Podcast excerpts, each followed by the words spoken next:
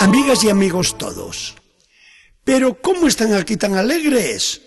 preguntó un periodista al entrar en el gimnasio, donde los muchachos y muchachas de una importante organización no gubernamental se preparaban a clausurar con la Eucaristía su Congreso Mundial y recibió una respuesta para él inesperada del todo. ¿Y cómo no vamos a estar alegres si Jesucristo está en medio de nosotros? Una respuesta semejante es el mejor comentario al Evangelio de este domingo, en el que la Iglesia, por otra parte, abre la celebración con estas palabras. Alégrense siempre en el Señor. Se lo repito, alégrense. Palabras de San Pablo que son un eco de las otras de María, también repetidas hoy por todos. Mi espíritu se alegra en Dios mi Salvador. Alegría que nos impulsa a hacer lo de Isaías. Dios me ha mandado a llevar la alegre y buena noticia a los pobres. Estos son los sentimientos con que escuchamos el Evangelio de hoy y son también la fuerza que nos mueve a actuar decididamente por la causa de Jesucristo. Las autoridades del pueblo judío, preocupadas por el fenómeno que estaban viendo a las orillas del Jordán, le preguntan a Juan el Bautista, pero ¿quién eres tú? Juan comenzaba a brillar como un astro refulgente.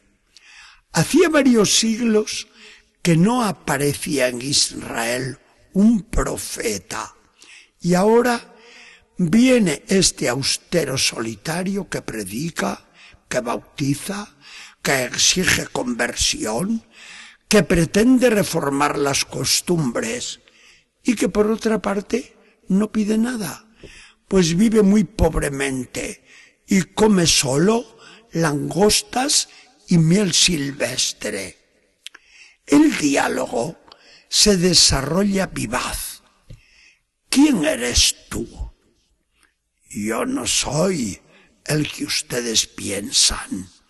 Ustedes se imaginan que soy el sol y yo no soy más que un pálido reflejo de la luz que les va a inundar después. ¿Se imaginan ustedes que yo soy el Cristo que esperan y yo no soy el Cristo? Bien, entonces, ¿eres tú Elías, el que subió al cielo en carro de fuego y que ha de volver? Yo no soy Elías. Entonces, ¿eres acaso el profeta, el nuevo Moisés, que ha de guiar al pueblo? No, tampoco soy el profeta. Entonces, ¿quién eres tú? Juan hace una confesión tan humilde como sincera. Yo soy la voz de uno que grita en el desierto. Preparen los caminos del Señor.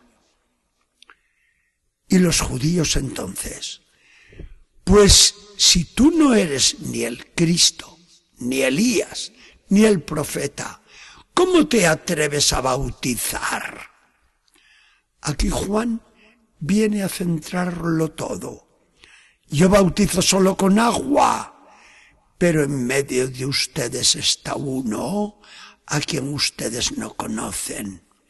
Uno que viene detrás de mí y a quien yo no soy digno de desatar ni la correa de sus sandalias.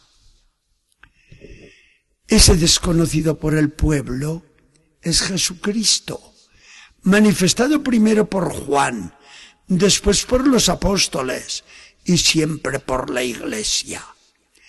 Igual que por los simpáticos muchachos de la reunión, que creían en la presencia de Jesús en medio de ellos y que se aprestaban después a llevar la buena noticia a todos, en especial a los más necesitados, como los jóvenes que para ese fin habían fundado su organización. Eso somos nosotros, creer en la presencia de Jesús en medio de nosotros. He aquí el secreto de nuestras vidas cristianas. Si no sabemos descubrir a Jesucristo, que nos acompaña en todas partes, nuestro cristianismo y nuestra vida espiritual entera adolecen de una pobreza lastimosa de verdad. Nuestra religión se parecería a la de tantos pueblos que creen en un Dios, incluso en el Dios único y verdadero, pero que es un Dios lejano, morador de las estrellas, desentendido de nosotros. Para nosotros no. Para nosotros, nuestro Dios es un Dios que se ha hecho presente en Jesucristo y al que descubren con facilidad los ojos inocentes y puros. El que tiene fe y conserva limpio el corazón, encuentra a Jesucristo en todas partes. El mismo pecador que en medio de su debilidad es sincero consigo mismo y con Dios, descubre sin velos en su conciencia a Jesucristo, que se le presenta ofreciéndole el perdón y la salvación. La presencia de Jesús se hace ostensible de modo especial en la Eucaristía, teniendo bien claras en el Evangelio y en Pablo las palabras del Señor, esto es mi cuerpo, esta es mi sangre, el cristiano sabe a qué atenerse y se repite con plena convicción. Mis sentidos no ven a Jesucristo, pero lo cree mi fe.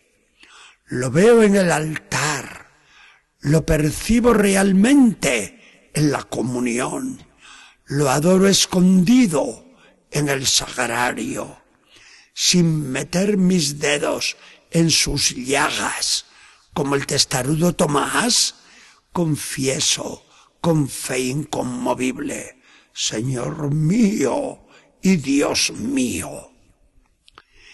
En nuestros días, y como un signo providencial de los tiempos, la presencia de Jesucristo está siendo descubierta por la Iglesia sobre todo en los pobres, en los enfermos, en los detenidos, en los marginados de la sociedad. A Jesucristo, aunque quiera jugar al escondite, lo hallamos oculto con disimulo en medio de los más necesitados, ya que él mismo quiso identificarse especialmente con ellos. Señor Jesucristo, quien no nos conoce puede extrañarse de nuestra alegría. Nosotros, convencidos de tu presencia, sentimos el gozo más íntimo en el alma. La felicidad estalla en nuestras reuniones, especialmente en la misa dominical. Llevamos después tu mensaje a los hermanos que esperan oír algo de ti y vamos contentos a ayudarte en los pobres, los preferidos de tu corazón. El Bautista pudo decir entonces que se te desconocía en medio del pueblo ¿A que no lo dice hoy de nosotros? Que el Señor nos bendiga y acompañe.